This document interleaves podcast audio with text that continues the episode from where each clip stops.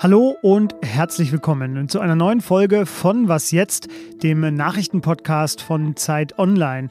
Heute am Donnerstag, dem 3. März, mit mir, mit Fabian Scheler und äh, diesen Themen. Welche Rolle spielt eigentlich China im Krieg gegen die Ukraine?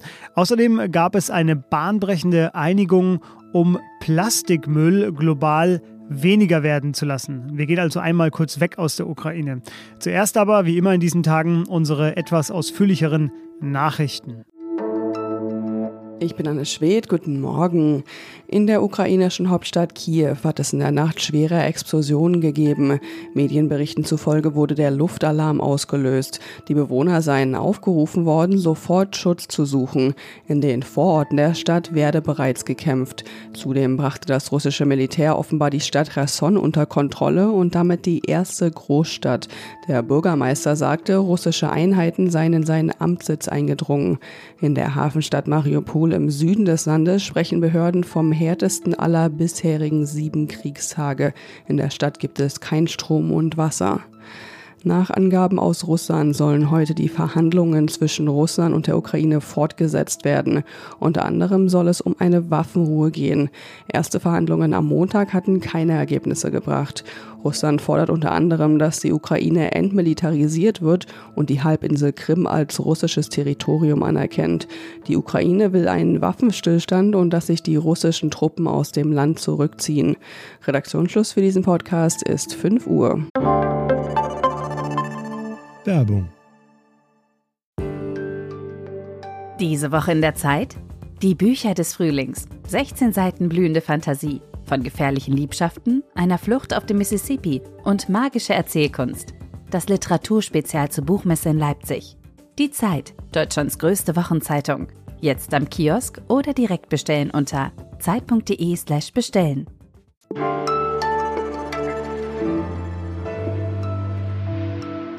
Grenzenlose Freundschaft. So hatten es Wladimir Putin und Xi Jinping vereinbart, als sie sich am Tag der Eröffnungsfeier der Olympischen Spiele in Peking vor knapp einem Monat getroffen hatten.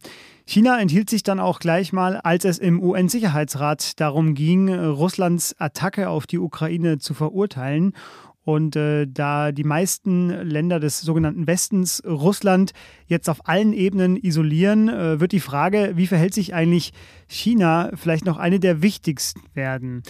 Xifan Yang ist jetzt bei mir in der Sendung, unsere Korrespondentin in Peking. Hallo Xifan. Hallo Fabian. China verbietet sich ja seit jeher außenpolitische Einmischung. Jetzt hat allerdings ein Partner des Landes, ich sage mal, den maximal schlimmsten Weg gewählt, sich von außen in ein anderes Land einzumischen. Wie wird das denn in China wahrgenommen? Ja, also das bringt die äh, Regierung hier natürlich in eine rhetorisch ganz unangenehme Lage, wenn man sich hier äh, einerseits äh, Russland verpflichtet, du hast ja gerade die grenzenlose Freundschaft angesprochen und gleichzeitig verletzt äh, Russland hier das allerheiligste Prinzip der äh, chinesischen Außenpolitik. Die Ein Nicht-Einmischung ist ja auch immer ganz wichtig, wenn man sich sozusagen der Kritik von außen verwehren möchte gegenüber den äh, Menschenrechtsverletzungen im Land selbst, zum Beispiel gegen Tibeter, an Tibetern und Uiguren. Ähm, ich glaube aber doch auch, dass die Heftigkeit bzw. die Entschlossenheit der Reaktionen aus dem Westen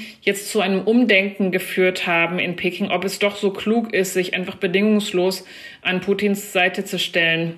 Wir sehen inzwischen, dass die Freundschaft doch nicht so grenzenlos ist. Also du sprachst ja auch eben die Enthaltung im UN-Sicherheitsrat an. Das war ein erstes Zeichen, dass man sich wenigstens ein bisschen distanzieren möchte. Dann am Montag kam nochmal ein sehr, sehr interessantes Statement aus dem Pekinger Außenministerium, in dem man betont hat, dass man ja keine Allianz mit Russland unterhalte, sondern nur eine strategische Partnerschaft. Das war nochmal ein, ein Stück Distanzierung. Jetzt hat äh, der Westen ja sehr umfassende Wirtschaftssanktionen verhängt. Ähm, Gibt es denn schon erste Bestrebungen von China, da in diese Lücke hineinzuspringen und Russland da äh, zu helfen? Nach ungefähr einer Woche kann man jetzt sagen, nein, noch nicht. Die Kompensierung von Sanktionen ist gar nicht so einfach für China, weil also erstens chinesische Firmen und Banken könnten eben auch ganz stark unter Sekundarsanktionen leiden, womit dann die chinesische Wirtschaft in Mitleidenschaft gezogen würde. Das braucht Xi Jinping ehrlich gesagt gerade nicht. Und zum anderen äh, kann China zum Beispiel auch die ganzen äh, Erdöl- und Gasexporte nach äh, Europa, die jetzt dann demnächst eingestellt werden, könnten gar nicht ohne weiteres kompensieren. Also China ähm, importiert nur ein Fünftel dessen an fossilen Energien aus Russland, was äh, nach Europa geht. Und zweitens kann man das auch von heute auf morgen jetzt nicht einfach umstellen. Ja, sogar Pipelines brauchen auch erstmal, bis sie gebaut werden. Und das ist eine Sache von Jahren. Jetzt hat Joe Biden ja auch schon sehr symbolisch eine Delegation nach Taiwan geschickt, ähm, um China quasi klarzumachen, dass er das äh, weiterhin im Blick hat. Denn China ist ja in einer, ich sage mal, vergleichbaren Aggressorposition, wenn es um Taiwan geht. Äh, welche Lehren zieht denn die politische Führung in China bisher aus diesem Ukraine-Krieg? Die Parallelen werden gezogen aber man äh, sollte schon auch die Unterschiede zwischen der Position der Ukraine und Taiwan sehen. Also zum einen ist die Position Taiwans auf der einen Seite verletzlicher, weil ähm, Taiwan eben von sehr, sehr wenigen Staaten nur als äh, souverän anerkannt wird und Taiwan ist äh, nicht mehr in der UN und anderen internationalen Organisationen. Auf der anderen Seite ist Taiwans Position aber auch stärker als die der Ukraine, weil die Vereinigten Staaten ja einen militärischen Eingriff in der Ukraine bzw. eine NATO-Intervention ganz klar ausgeschlossen haben. Was Taiwan betrifft, äh, lässt Washington offen, ob man im Falle eines chinesischen Angriffs eben dort zur Verteidigung einspringen würde. Und zum anderen hat man jetzt auch übers Wochenende eben auch gesehen, wie schnell der Westen reagieren kann, wenn er denn will. Und deswegen glaube ich, dass Peking sich Stand jetzt noch nicht ermutigt sieht, es sozusagen Russland nachzumachen, sondern wenn es eine Lehre gibt, die ähm, das Regime in Peking bislang ziehen kann, dann ist es eher äh, die erstmal abzuwarten. Die Rolle Chinas äh, wird uns aber sicher in den kommenden Wochen, äh, gerade im Krieg gegen die Ukraine, noch häufiger beschäftigen. Chifan, für den Augenblick äh, vielen Dank dir.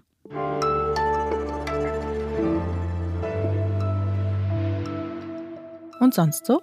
Ich wusste nicht genau, wo ich diese nun ja kuriose Nachricht einsortieren sollte. Deshalb mache ich es hier in unserer und sonst so Rubrik. Wer in der Ukraine gerade einen russischen Panzer erbeutet, es gab ja diverse Videos, wie zum Beispiel jemand mit seinem Traktor einen abgeschleppt hat, oder anderes militärisches Material der Russen, der oder die muss das nicht als eigenes Einkommen erklären. Das teilte die ukrainische Behörde für Korruptionsbekämpfung mit. Sie schrieb, sie haben einen Panzer erobert und sie fragen sich, wie sie das jetzt melden sollen. Bleiben Sie ruhig und verteidigen Sie Ihr Heimatland. Und warum muss man es nicht erklären? Nun ja, die Behörde rechnet vor, die Panzer seien durchschnittlich nicht mehr wert als 7500 Euro. Und damit äh, lässt sich ja tatsächlich äh, im großen Stil niemand so richtig korrumpieren hätten wir das also auch geklärt.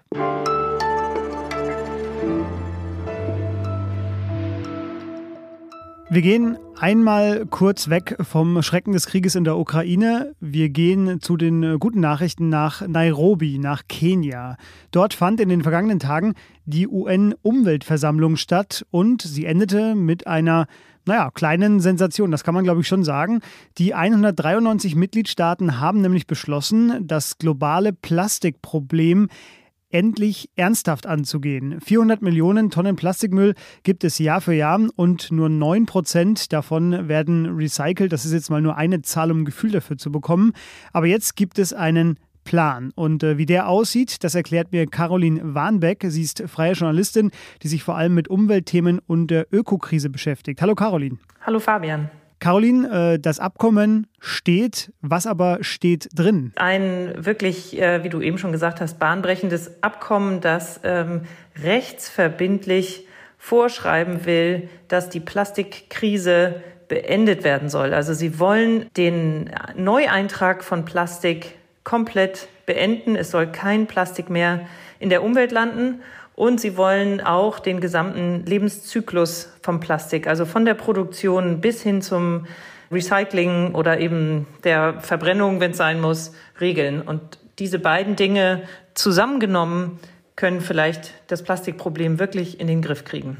Ich habe schon gesagt, 193 Staaten sind beteiligt. Das sind, äh, ja, man muss es eigentlich so sagen, 193 verschiedene Interessen. Das klingt jetzt für mich anstrengender als, äh, ich sag mal, eine WhatsApp-Gruppe von Grundschuleltern. Jetzt, was waren denn die strittigsten Punkte und äh, wer hat sich denn da durchgesetzt? Es gab einen, jetzt platt formuliert, einen starken, einen ambitionierten Vorschlag von äh, den Ländern Ruanda und Peru eingereicht, aber dahinter standen 60 weitere Mitgliedstaaten, die sich schon vor der UNO-Umweltversammlung für dieses äh, Projekt stark gemacht haben und dafür laut ausgesprochen haben. Das war die ambitionierte Version, die zum Beispiel wollte, dass es ein rechtlich verbindliches Abkommen wird und kein freiwilliges. Und auf der anderen Seite gab es einen, eine, einen Resolutionsentwurf von Japan, hinter dem auch einige Länder standen. Warum ist dieses Abkommen denn so bedeutend? Das Bahnbrechende daran ist, dass sich Menschen in der Zeit, in der man sagt, der Multilateralismus ist eigentlich in der Krise, im Moment sogar gibt es noch einen Krieg, wo der, die Weltgemeinschaft sich eigentlich entzweit und äh, trotzdem sitzen auch die Ukraine und Russland mit am Verhandlungstisch und ähm, setzen sich auch beide tatsächlich für dieses Plastikabkommen in seiner ambitionierten Sorte ein. Das Bahnbrechende daran ist einfach, dass äh, die Weltgemeinschaft sich einigt, dass sie dieses Problem in den Griff bekommen will und dass sie jetzt schon ganz viele Eckdaten und Ziele da reingeschrieben hat in dieses Verhandlungsmandat. Das ist ja erstmal nur ein, der Auftrag an die UNO jetzt erteilt worden, in den nächsten zweieinhalb Jahren, also bis Ende 2024, ein fertiges Abkommen auf den Weg zu bringen. Und das könnte dann tatsächlich nach der Klimakrise das nächste wirklich groß, die nächste große grüne Konvention werden, die die Umweltverhandlungen äh, so prägt wie das Klimaabkommen. Denn das Plastikabkommen, und das sagt die UNO damit auch, das Plastikproblem ist genauso groß wie das Klimaproblem oder das Problem des, des Aussterbens der Arten. Also auch beim Plastikmüll gibt es jetzt sowas wie einen naja, vor Pariser Klimaabkommen-Vertrag, also die Vorstufe von einem endgültigen Abkommen, das das dann regelt. Caroline hat es ja gerade nochmal erklärt. Äh, sie hat das auch nochmal ausführlich erläutert in einem Text, den verlinke ich Ihnen natürlich in den Shownotes. Caroline, äh, dir vielen Dank. Sehr gerne, danke. Und das war was jetzt an diesem Donnerstagmorgen. Unser Live-Blog auf Zeit Online und unser Nachmittagsupdate wie immer um 17 Uhr hier im Podcast. Das hält Sie kontinuierlich auf dem Laufenden. Haben Sie außerdem Themen, die im Krieg gegen die Ukraine bei uns unbedingt nochmal vorkommen sollten, dann schreiben Sie uns bitte an wasjetzt.zeit.de, auch wenn Sie uns kritisieren wollen oder loben wollen. Das dürfen Sie natürlich auch. Nutzen Sie unsere Mailadresse, das machen Sie schon sehr rege. Wir freuen uns jedenfalls über alles, was man uns schreibt. Vielen Dank Ihnen und tschüss.